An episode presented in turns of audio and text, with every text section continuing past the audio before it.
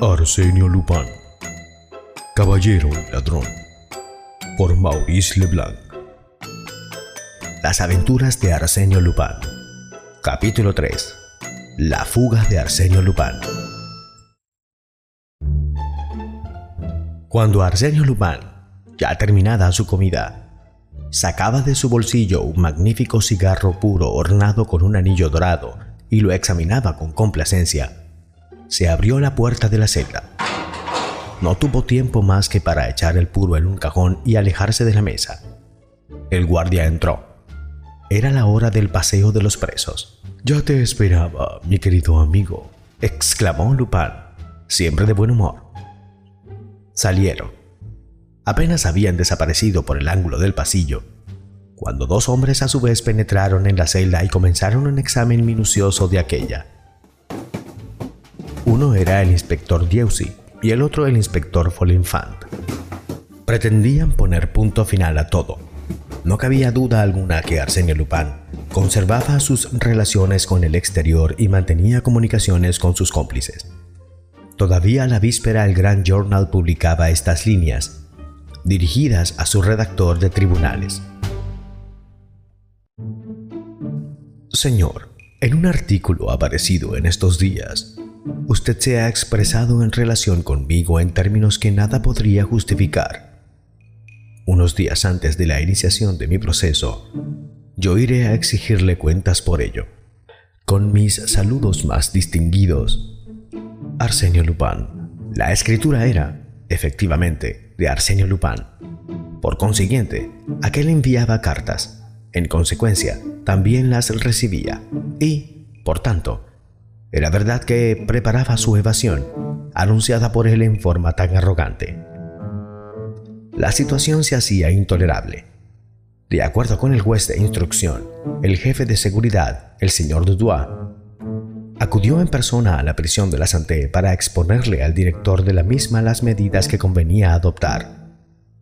Y desde su llegada, envió a dos hombres a la celda del detenido los dos inspectores levantaron todas y cada una de las losas del piso, desarmaron la cama, hicieron todo cuanto es costumbre hacer en casos semejantes, y cuando acabaron no habían descubierto nada. Iban ya a renunciar a su investigación, cuando el guardián acudió presuroso a ellos y les dijo, El cajón. Miren ustedes el cajón de la mesa. Cuando yo entré me pareció que él estaba descansando. Miraron, efectivamente, y Dieusi exclamó, Por Dios, esta vez ya lo hemos casado. Al cliente. Folinfant le detuvo. Un momento, hijo mío. El jefe hará el inventario. Sin embargo, este cigarro puro de lujo. Y deje el habano y avisemos al jefe. Dos minutos más tarde, el señor Dudois registraba el cajón.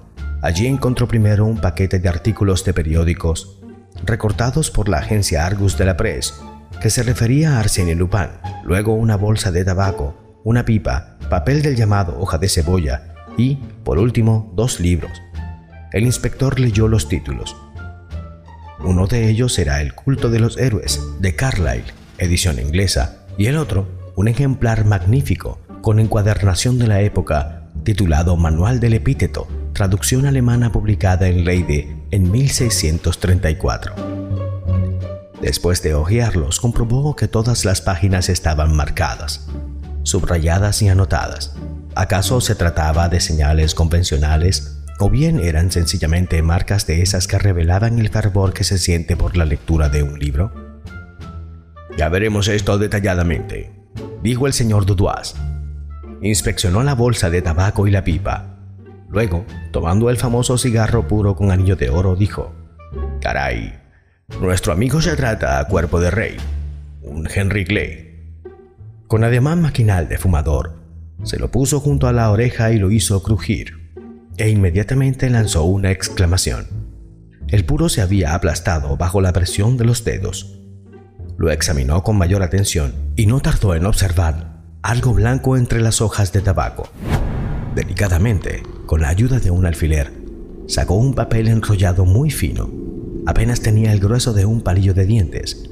Era una nota escrita la desenvolvió y leyó estas palabras trazadas con menuda escritura de mujer. La cesta ha tomado el lugar de la otra. Ocho de diez están preparadas. Apoyando el pie exterior, la placa se levanta de arriba a abajo.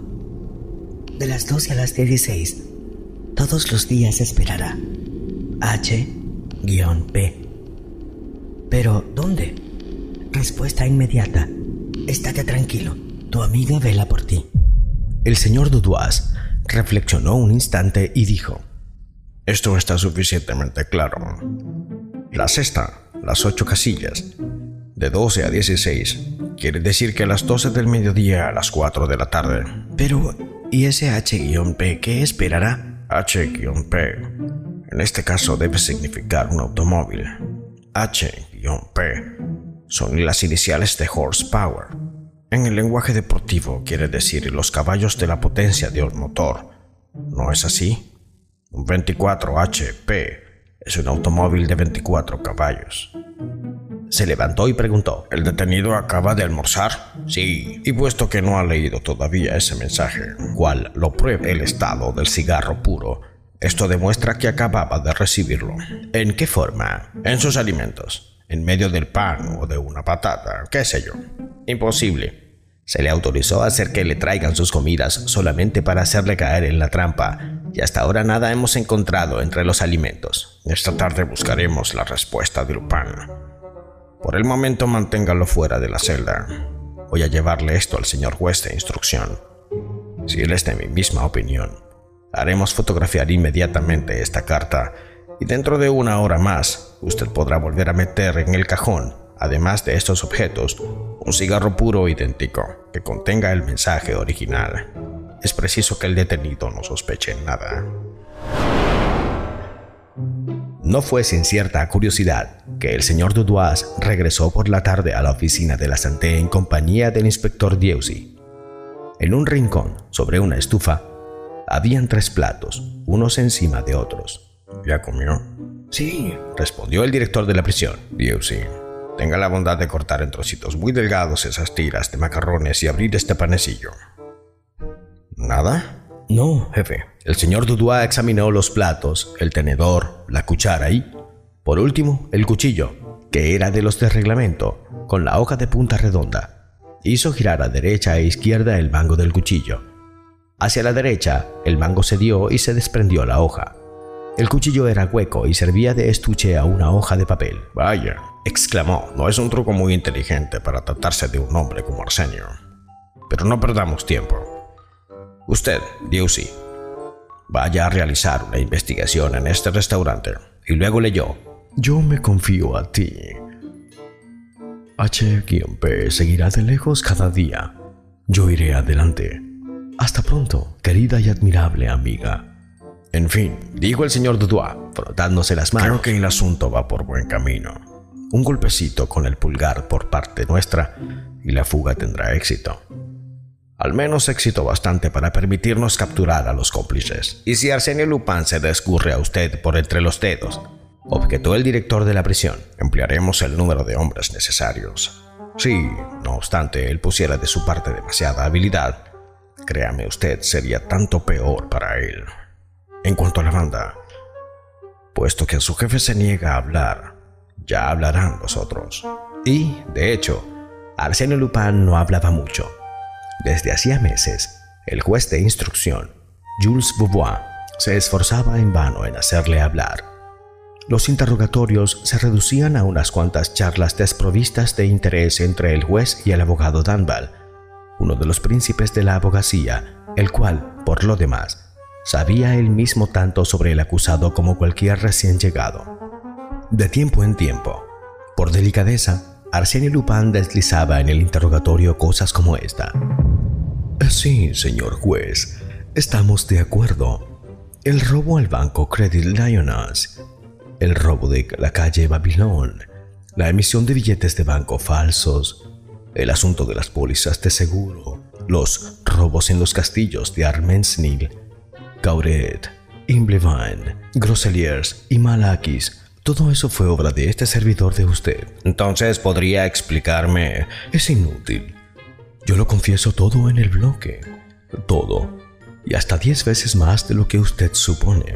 Cansado de esta lucha, el juez había suspendido tales interrogatorios fastidiosos. Después de haber tomado conocimiento de dos notas interceptadas, volvió a reanudar los interrogatorios y en forma regular, a mediodía, Arsenio Lupin fue llevado de la Santé a la prisión central en el coche de la penitenciaría con otro grupo de detenidos.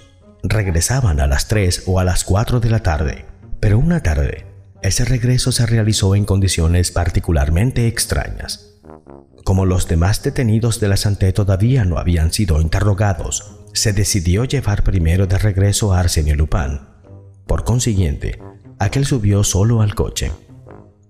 Esos coches carcelarios, llamados vulgarmente cestas de ensalada, están divididos a lo largo por un pasillo central sobre el cual se abren 10 casillas, 5 a la derecha y 5 a la izquierda.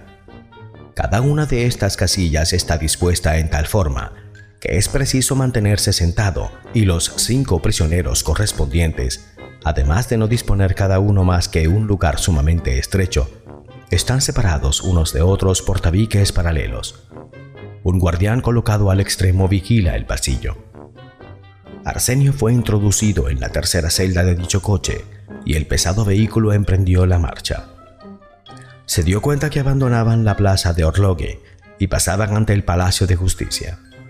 Entonces, al llegar al medio del puente de Michel, apoyó el pie derecho, como siempre lo hacía cada vez que le llevaban ante el juez sobre la placa de hierro laminado que cerraba su celda. Inmediatamente algo se desprendió y la placa de hierro se apartó insensiblemente. Comprobó luego que se encontraba entre las dos ruedas del carruaje.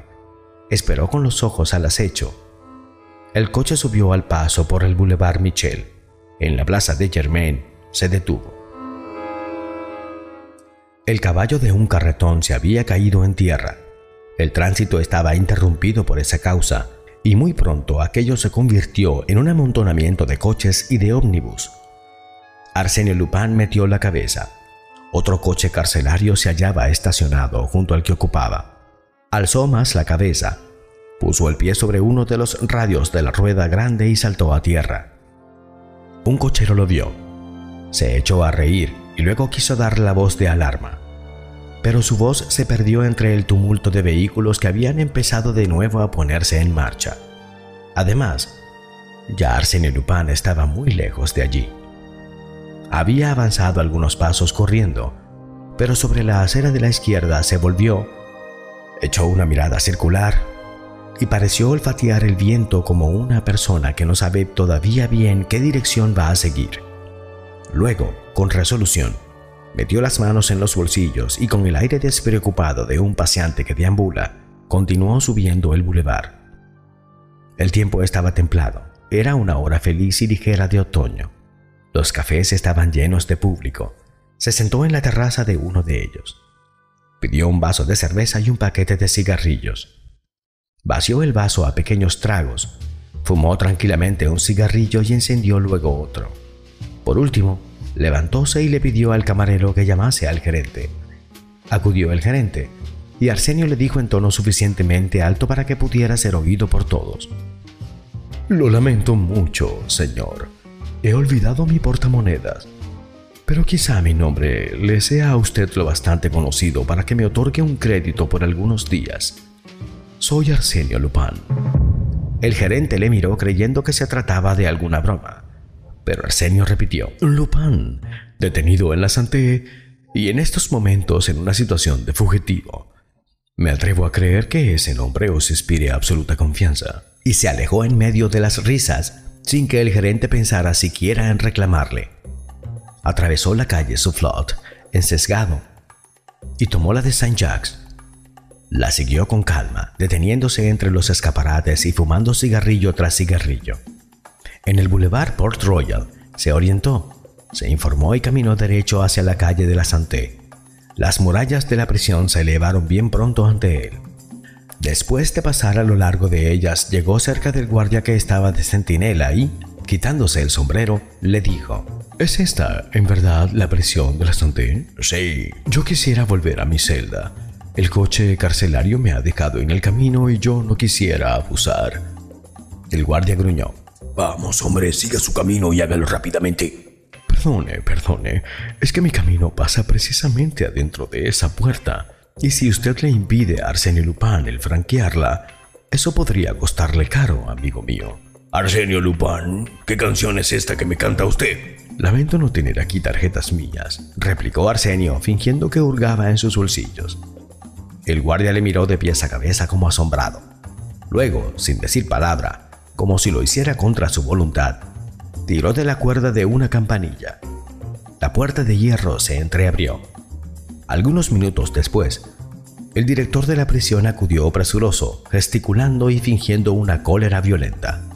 Arsenio sonrió y dijo, Vamos, señor director, no se las dé usted de inteligente conmigo. Vaya, tiene la precaución de traerme solo en coche. Se prepara una bella interrupción en el tránsito y se imagina que voy a dar con mis tacones en el pescuezo de tanto correr para reunirme con mis amigos. Muy bien. ¿Y los 20 agentes de seguridad que nos escoltaban a pie, en coche y en bicicleta? Caray, las que me tenían preparada y en el lío que me hubiera metido. No hubiese salido vivo de todo eso. Dígame, señor director, ¿es con lo que ustedes contaban ya? Se encogió de hombros y añadió, le ruego, señor director, que ya no se ocupen más de mí. El día que yo quiera escaparme no tendré necesidad de nadie para hacerlo. Dos días después, el periódico Eco de France, que claramente se estaba convirtiendo en el monitor oficial de las hazañas de Arsène Lupin, se afirmaba que este era uno de los principales socios comanditarios. Publicaba los detalles más completos sobre esa tentativa de fuga. Todo había sido descubierto, incluso el texto de las notas cambiadas entre el detenido y la misteriosa amiga. Los medios empleados para esa correspondencia, la complicidad de la policía, el paseo por el Boulevard Michel y el incidente del café en la calle de Soufflot. Se sabía que las investigaciones del inspector Dieusi entre los camareros del restaurante no habían dado ningún resultado. Y acababa de averiguarse además este hecho sorprendente que mostraba la infinita variedad de recursos que este hombre disponía. El coche carcelario en el que le habían transportado era un coche enteramente lleno de trucos, con el cual su banda había sustituido a uno de los seis vehículos habituales que componían el servicio de las cárceles. Que la evasión de Arsenio Lupin estaba próxima, ya no le cupo duda alguna a nadie. Por lo demás, él mismo la anunciaba en términos categóricos, como lo demostró su respuesta al juez Fouvier al día siguiente del incidente. El juez rumiaba su fracaso y Lupin, mirándole fríamente, le dijo, Escuche bien esto, señor, y créame bajo palabra de honor. Este intento de fuga forma parte de mi plan de evadirme. Yo no lo comprendo. Masculló el juez. Es inútil que usted lo comprenda. Y como quiera que el juez en el curso de este interrogatorio, que apareció palabra por palabra en el eco de France, volviera a seguir interrogándole, Lupin con tono de cansancio exclamó, Dios mío, Dios mío, ¿de qué sirve? Todas esas preguntas no tienen ninguna importancia. ¿Cómo ninguna importancia? Pues no, porque yo no asistiré a mi proceso. ¿Que usted no asistirá? No, esa es una idea fija que tengo. Una decisión irrevocable. Nada me hará transigir. Tamaña seguridad y las indiscreciones inexplicables que se cometían cada día humillaban y desconcertaban a la justicia. Había en todo ello secretos que solamente Arsenio Lupin conocía y cuya divulgación, en consecuencia, no podía provenir sino de él mismo. Pero, ¿con qué objeto los revelaba? ¿Y cómo? Arsenio Lupin fue cambiando de celda. Una noche bajo el piso inferior. Por su parte, el juez cerró la instrucción del sumario y devolvió la causa a la oficina del acusador. Esto ya fue el silencio. Duró dos meses. Arsenio Lupin los pasó tendidos sobre su cama, con el rostro casi siempre vuelto contra la pared. Este cambio de celda parecía haberle abatido. Se negó a recibir las visitas de su abogado. Apenas se cambiaba algunas palabras con sus guardianes. Durante la quincena que precedió a su proceso pareció reanimarse. Se quejaba de la falta de aire. Lo hicieron salir al patio por la mañana muy temprano, escoltado por dos hombres. Mientras tanto, la curiosidad pública no había cedido. Cada día era esperada la noticia de su fuga. casi era deseada por el público. Tanto agradaba este personaje a la multitud con su palabra, su alegría, su diversidad, su genio inventivo y el misterio de su vida. Arsenio Lupin debía fugarse. Era inevitable, fatal. Incluso era causa de sorpresa el que esa fuga tardara tanto tiempo en producirse. Todas las mañanas el prefecto de la policía preguntaba a su secretario, ¿No se ha fugado todavía? No, señor prefecto. Y a la víspera de comparecer ante el tribunal, un caballero se presentó en las oficinas del Grand Journal, preguntó por el redactor de tribunales, le arrojó su tarjeta de visita a la cara y se alejó rápidamente. Sobre la tarjeta figuraban escritas estas palabras. Arsenio Lupin siempre cumple sus promesas. Fue bajo tales condiciones como se inició la visita de la causa. La afluencia del público fue enorme. No había nadie que no quisiera ver al famoso Arsenio Lupin y que no saborease por anticipado la forma en que se mofaría del presidente del tribunal. Abogados y magistrados, cronistas y gentes mundanas, artistas y mujeres elegantes, el llamado todo París se apretujaba en los bancos de la audiencia. Llovía. En el exterior, el día estaba sombrío. No se pudo ver bien a Arsène Lupin cuando los guardias le introdujeron en la sala. Sin embargo, su actitud lenta, la forma en que se dejó caer pesadamente sobre el asiento que le estaba destinado, su inmovilidad indiferente y pasiva, no previnieron al público en su favor. Varias veces su abogado, uno de los secretarios del famoso abogado Tanban, por haber considerado este indigno el papel a que se había visto reducido, le dirigió la palabra, pero Lupin inclinaba la cabeza y callaba. El secretario del tribunal leyó el acta de acusación y luego el presidente del tribunal dijo, Acusado, levántese usted. Diga su nombre, apellidos, edad y profesión. No habiendo recibido respuesta, repitió. Diga su nombre. Le he preguntado su nombre. Una voz gruesa y cansada masculló. Baudru. Desiderio. Se alzaron murmullos entre el público. Pero el presidente tomó de nuevo la palabra. ¿Baudru Desiderio? Ah, muy bien. ¿Cómo es, aproximadamente, el octavo nombre que usted se aplica y que es sin duda tan imaginario como los demás, nosotros nos entenderemos, si usted no tiene inconveniente, al de Arsenio Lupin, bajo el cual es usted más ampliamente conocido. El presidente consultó sus notas y prosiguió. ¿Por qué? A pesar de todas las investigaciones, ha sido imposible reconstruir la identidad de usted. Usted presenta el caso bastante original en nuestra sociedad moderna de no tener ningún pasado.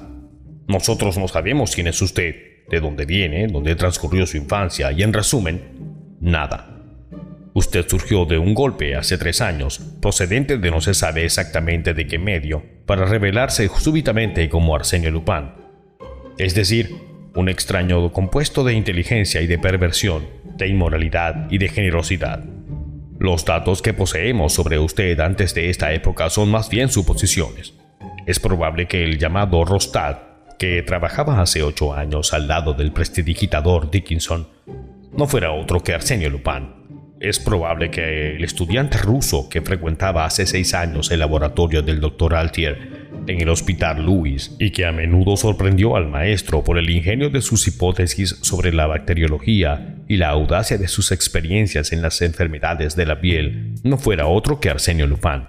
Y Arsenio Lupin era igualmente el profesor de lucha japonesa que se estableció en París mucho antes que aquí se hablase de Jiu-Jitsu. Arsenio Lupin, creemos nosotros, era el corredor ciclista que ganó el Gran Premio de la Exposición cobró los 10.000 francos y no volvió a aparecer más.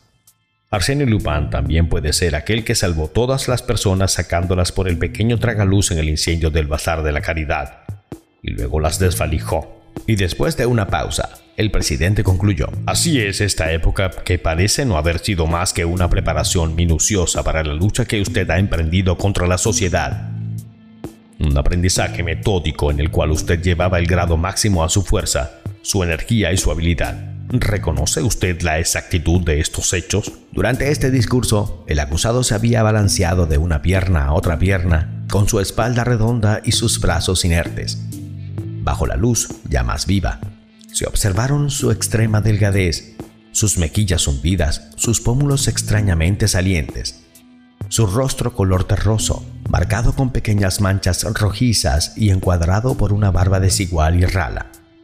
La cárcel lo había envejecido y ajado considerablemente. No se reconocía en él ya la silueta elegante y el rostro jovial de los cuales los periódicos habían publicado tan a menudo el simpático retrato. Se hubiera dicho que el procesado no había oído la pregunta que le había sido formulada, pero dos veces le fue repetida. Entonces alzó los ojos, pareció reflexionar y luego, haciendo un esfuerzo violento, murmuró: Baudru Desiderio. El presidente se echó a reír y dijo: Yo no me doy cuenta exacta del sistema de defensa que usted ha adoptado, Arsenio Lupin. Si este representa el papel de imbécil y de irresponsable, allá usted. Por lo que a mí respecta, yo iré derecho al objetivo sin preocuparme de sus fantasías. Y seguidamente, comenzó con los detalles de los robos, las estafas y las falsedades que se acusaba a Lupin. A veces interrogaba al acusado. Este lanzaba un gruñido o no respondía a nada. Comenzó el desfile de los testigos. Hubo varios testimonios sin importancia algunos otros ya más serios, pero todos tenían el carácter común de contradecirse unos a otros. Una desconcertante oscuridad envolvía los debates. El inspector jefe Ganimard fue llamado a declarar y el interés se despertó de nuevo. No obstante, desde el comienzo, el viejo policía causó cierta decepción. Tenía un aire no temeroso. Ya se había visto en situaciones bien graves, sino inquieto, incómodo. Varias veces volvió los ojos hacia el acusado con una inquietud visible. Sin embargo, con las dos manos apoyadas en la barra, relató los incidentes en que había estado mezclado su persecución a través de Europa, su llegada a América. Se le escuchaba con avidez, cual se escucharía el relato de las aventuras más apasionantes. Pero hacia el final, habiendo hecho alusión a las entrevistas con Arsène Lupin, en dos ocasiones se detuvo como si estuviera distraído, indeciso. Era evidente que algún otro pensamiento le obsesionaba. Entonces el presidente dijo, Si se siente usted enfermo, sería mejor interrumpir su testimonio. No, no, eh, solamente que se cayó, miró larga y profundamente al acusado y luego dijo, pido autorización para examinar al acusado más de cerca. Hay un misterio en esto que es preciso que yo esclarezca. Se acercó, lo observó más largamente todavía, con toda su atención concentrada, y luego regresó al estrado de los testigos. Y desde allí, con tono un tanto solemne, anunció, Señor presidente, yo afirmo que este hombre que está aquí frente a mí no es Arsenio Lupin. Un enorme silencio acogió estas palabras. El presidente, sorprendido en un principio, exclamó, ¿Pero qué dice usted? Usted está loco. El inspector afirmó con tranquilidad. A primera vista uno puede dejarse convencer por un parecido que existe. En efecto, yo lo confieso.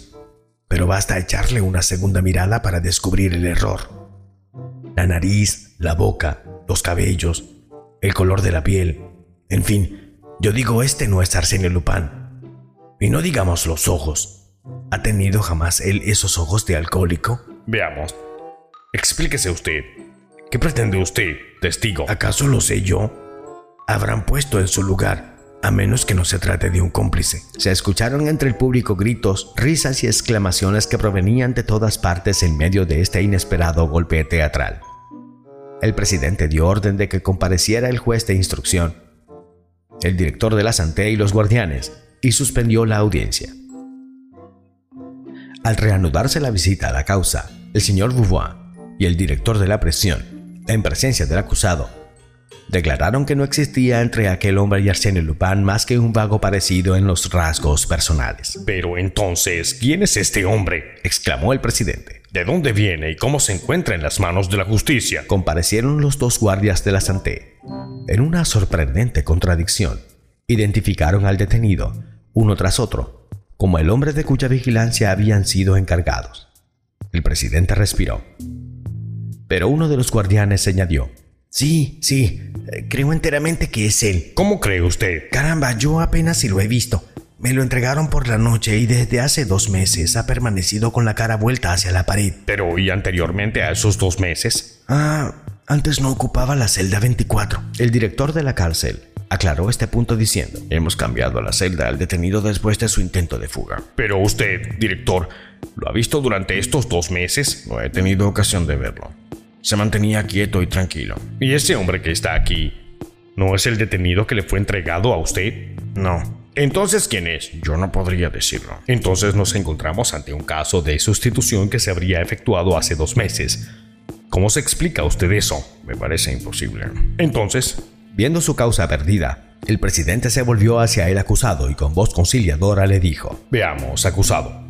¿Puede usted explicarme cómo y desde cuándo se encuentra en manos de la justicia? Se hubiera dicho que el tono benevolente desarmaba la desconfianza o estimulaba al entendimiento en aquel hombre. Trató de responder.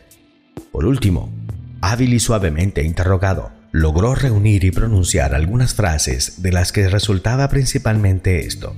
Dos meses antes había sido llevado a la prisión central de París.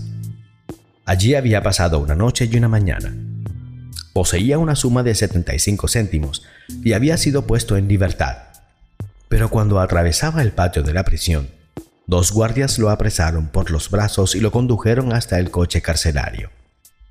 Desde entonces había estado viviendo en la celda 24, pero no se sentía desgraciado. Le daban bien de comer, no dormía del todo mal, por ello no había protestado. Todo eso parecía verosímil. En medio de las risas y de una gran efervescencia del público, el presidente aplazó la sesión a fin de realizar una investigación suplementaria. Inmediatamente, la investigación dio por resultado este hecho, consignado en el expediente del registro del preso. Ocho semanas antes, un individuo llamado Baudru Desiderio había dormido en la prisión central. Puesto en libertad a la mañana siguiente, abandonaba la prisión a las dos horas de la tarde. Pero ese mismo día, a las dos de la tarde y después de ser interrogado por última vez, Arsenio Lupin salía de la oficina de interrogatorios y volvía a la Santé en el coche carcelario. ¿Habían cometido un error los guardianes? ¿Acaso, confundidos por el parecido en un momento de falta de atención, habían sustituido a su preso por este hombre? Para ello era preciso que hubieran puesto en todo una confianza que sus órdenes de servicio no permitían suponer. La sustitución había sido preparada por anticipado. Además que la disposición de los lugares donde se produjo hacía que eso resultara casi irrealizable. También hubiera sido necesario, en tal caso, que Baudru fuese cómplice y que se hubiera hecho detener con el preciso objeto de sustituir a Arsenio Lupin. Pero, entonces, ¿por qué milagro semejante plan, fundado únicamente sobre una serie de posibilidades inverosímiles, de coincidencias fortuitas y de fabulosos errores, había podido tener éxito?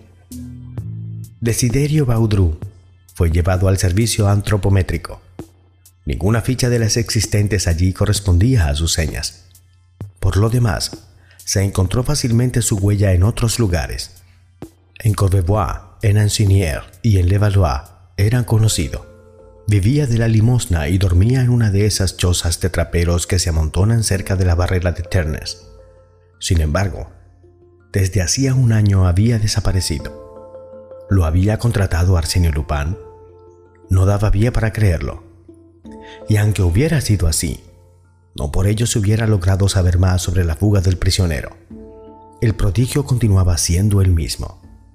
De las 20 hipótesis con las que se intentaba explicar el hecho, ninguna resultaba satisfactoria. De lo que no había duda era de la evasión en sí misma, una evasión incomprensible, impresionante, en la cual el público, lo mismo que la justicia, veía el esfuerzo de una larga preparación. Un conjunto de actos maravillosamente eslabonados unos a otros y cuyo desenlace justificaba la orgullosa predicción de Arsenio Lupin al decir yo no asistiré a mi proceso.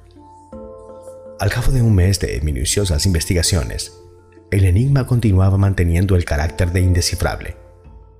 Pero no por ello se podía mantener preso indefinidamente a aquel pobre diablo de Baudru. El procesarlo habría resultado ridículo. Porque, ¿qué cargos existían contra él?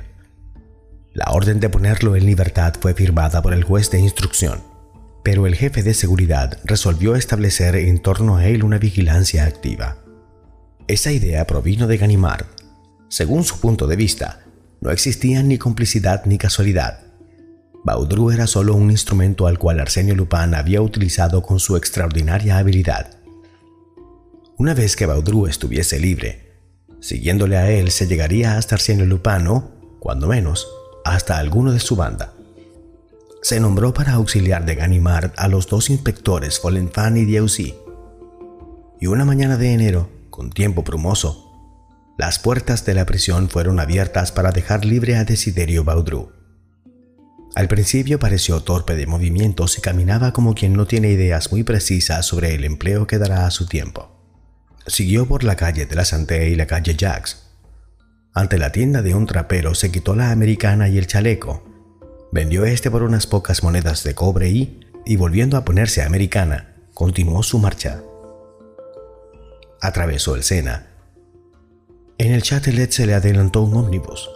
Intentó subir a él, pero no había lugar.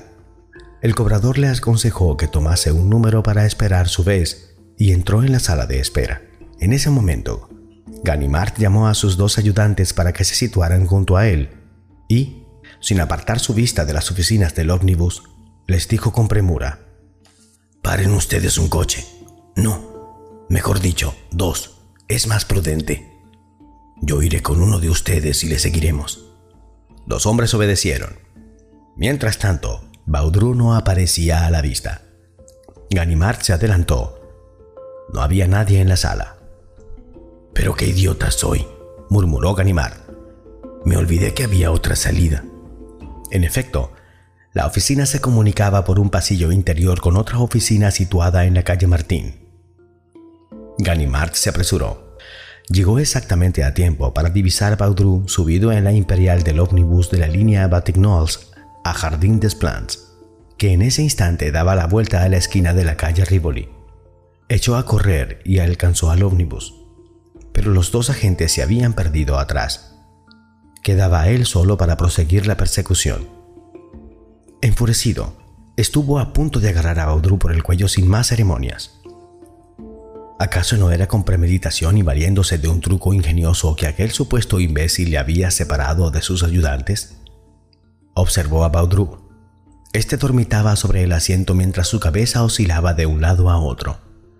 Con la boca ligeramente entreabierta, su rostro tenía una increíble expresión de estupidez. No, aquel no era un enemigo capaz de jugársela al viejo Ganimard. El azar había estado de parte de él, eso era todo. En la encrucijada de las galerías Lafayette, el hombre saltó del ómnibus y subió al tranvía de la muerte siguió por el Boulevard Haussmann y la avenida Victor Hugo.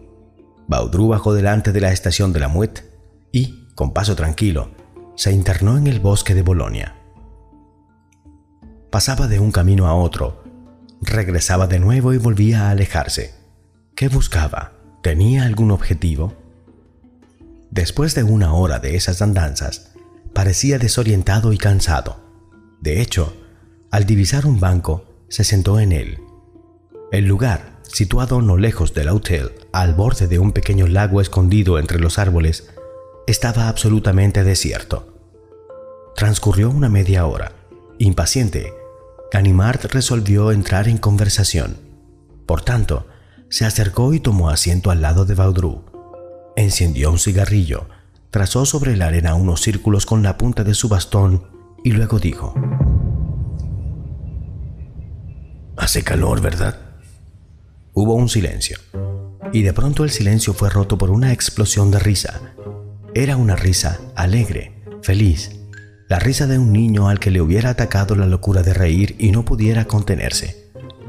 De manera clara y real, Ganimar sintió que se le erizaban los cabellos sobre el cuero de su cráneo. Aquella risa, aquella risa infernal que él conocía tan bien con ademán brusco agarró a aquel hombre por las solapas de la americana y le miró profunda, violentamente, con mayor intensidad aún de lo que le había mirado en la audiencia, y en verdad ya no era aquel mismo hombre que él había visto allí. Era aquel hombre, pero al propio tiempo era el otro hombre, el verdadero. Ayudado por una voluntad cómplice, volvía a recobrar la vida ardiente de sus ojos. Había rellenado la delgadez de su rostro se le veía la carne sobre la epidermis, con la boca real a través del rictus que la deformaba.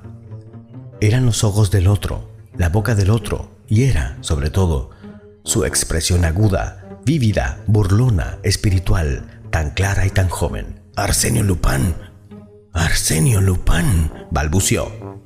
Y súbitamente, apoderándose de él la rabia, le apretó la garganta con sus manos e intentó derribarle. A pesar de sus 50 años, poseía aún un vigor poco común, mientras su adversario parecía hallarse en bastante mala situación. Y además, qué golpe tan maestro si lograba dominarle y detenerle. La lucha fue breve. Arsenio Lupin se defendió con facilidad y con igual prontitud que había sido atacado, hizo que Ganimard largara su presa. El brazo derecho de este colgaba inerte entorpecido. Si en el muelle de Orfebre se le enseñaran la lucha del jiu-jitsu, declaró Lupin, entonces sabría que este golpe se llama Udi Shigi en japonés. Y luego añadió fríamente, un segundo más y te hubiera roto el brazo, y con ello hubieras tenido solo lo que merecías. ¿Cómo es posible que tú, un viejo amigo a quien estimo, y ante el cual aparto el velo de mi incógnito espontáneamente, abuses de mi confianza? Esto está mal. Y bien, ¿qué es lo que te trae aquí? Ganimard callaba. Esta fuga, de la cual él se consideraba responsable, ¿acaso no había sido él quien con su testimonio sensacional había inducido a la justicia al error? Esta evasión le parecía el hecho más vergonzoso de su carrera. Una lágrima rodó por su rostro hasta su bigote gris. Vaya por Dios, Ganimard, no te disgustes. Si tú me hubieras hablado, yo me las habría arreglado para que otro hablase. Veamos, ¿podía yo admitir que condenaran a Desiderio Baudru? Entonces eras tú el que estaba allí. ¿Y tú eres el que está aquí? murmuró Ganimard. Yo, siempre yo, únicamente yo. ¿Eso es posible? Oh, no hay necesidad de ser un brujo. Basta, cual lo dijo este magnífico presidente, prepararse durante una docena de años para estar ya dispuesto para todas las eventualidades. Pero tu rostro, tus ojos. Comprenderás muy bien que si yo trabajé 18 meses en Luis con el doctor Altier no fue por amor al arte. Pensé que aquel que un día tendría el honor de llamarse Arsenio Lupin debía sustraerse a las leyes ordinarias de la apariencia y de la identidad. La apariencia, pues ésta se modifica a capricho de uno mismo. Una determinada inyección hipodérmica de parafina hincha la piel en el lugar escogido. El ácido pirogálico te transforma en moicano. El jugo de la celitona grande te pone manchas y tumores del efecto más feliz. Tal procedimiento químico actúa sobre el crecimiento de tu barba y de tus cabellos y tal otro sobre el sonido de tu voz. Y suma a todo esto dos meses de régimen alimenticio en la celda número 24 unos ejercicios mil veces repetidos para abrir mi boca con arreglo a este rictus, para llevar la cabeza conforme a esta inclinación y mi espalda con arreglo a esta curva. Y, por último, cinco gotas de atropina en los ojos para hacerlo oscos y vagos, y ya está hecho el truco. Yo no concibo que los guardias, la metamorfosis fue progresiva. No pudieron observar la evolución cotidiana. Pero ¿y Baudru existe. Es un pobre inocente a quien conocí el año pasado y que verdaderamente no deja de presentar una cierta analogía de rasgos conmigo. En previsión de verme detenido, cosa siempre posible, yo le he puesto a buen recaudo y desde el primer momento me dediqué a discernir los puntos de semejanza que nos separaban para atenuarlos en mí al punto que fuera posible. Mis amigos le hicieron pasar una noche en la prisión central de manera que saliera poco más o menos a la misma hora que yo y que la coincidencia fuese fácil de comprobar. Porque, tenlo en cuenta, era preciso que se volviera a encontrar la huella de su paso, sin lo cual la justicia se hubiera preguntado quién era yo. De modo que presentándoles a ese excelente Baudru era inevitable, ¿entiendes? Inevitable que pasasen por encima de él y que, a pesar de las dificultades insuperables de una sustitución, prefiriesen creer en la sustitución más bien que confesar su ignorancia.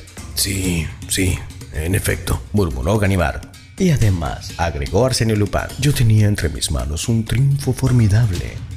Una carta maquinada por mí desde un principio.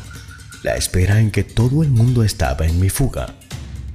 Y he ahí el gran error en que ustedes han caído. tú y los otros, en esta partida apasionante que la justicia y yo hemos entablado y en la que se jugaba mi libertad. Ustedes habían supuesto una vez más que yo procedía por fanfarronería, que yo estaba embriagado por mis éxitos como un joven inexperto. Pero yo, Arsène Lupin, ¿iba, acaso, a sentir semejante debilidad? Y al igual que en el asunto Cahorn, ustedes no se han dicho, desde el momento que Arsène Lupin grita a los cuatro vientos que se evadirá, es que tiene razones para creerlo así. Pero, diablos, comprende de una vez que para fugarme, sin fugarme, era preciso que se creyera desde un principio y por anticipado en esa fuga, que ésta fuese un artículo de fe, una convicción absoluta, una verdad resplandeciente como el sol. Y eso fue por mi voluntad. Arsène Lupin se fugaría. Arsène Lupin no asistiría a su proceso.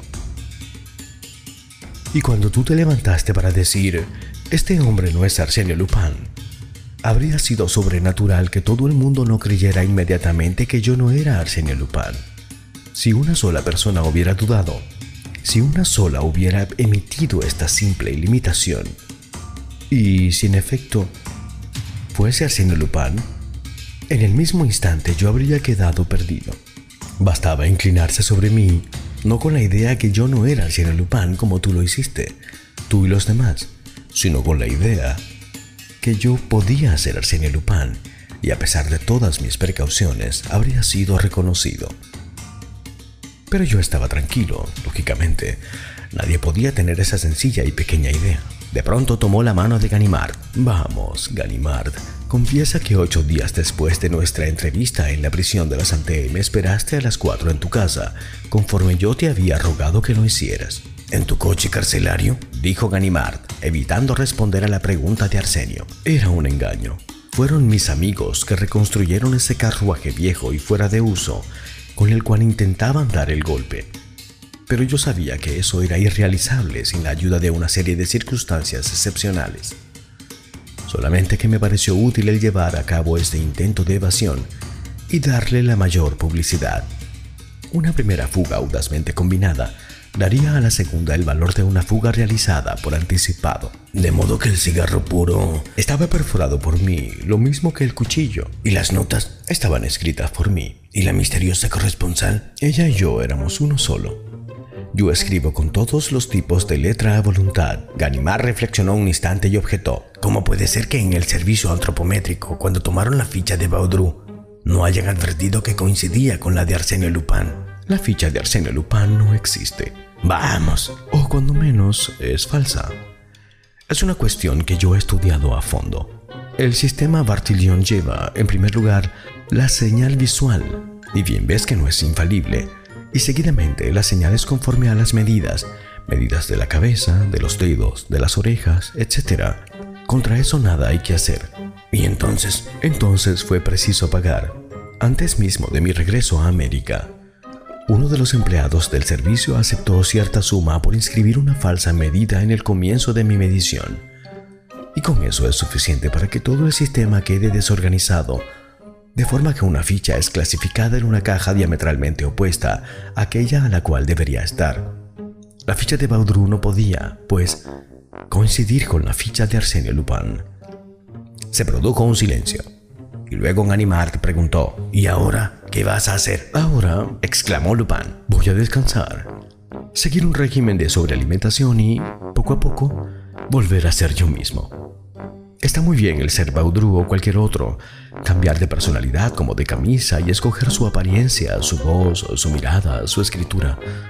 Pero llega el momento en que uno no se reconoce a sí mismo con todo ello, y eso resulta demasiado triste.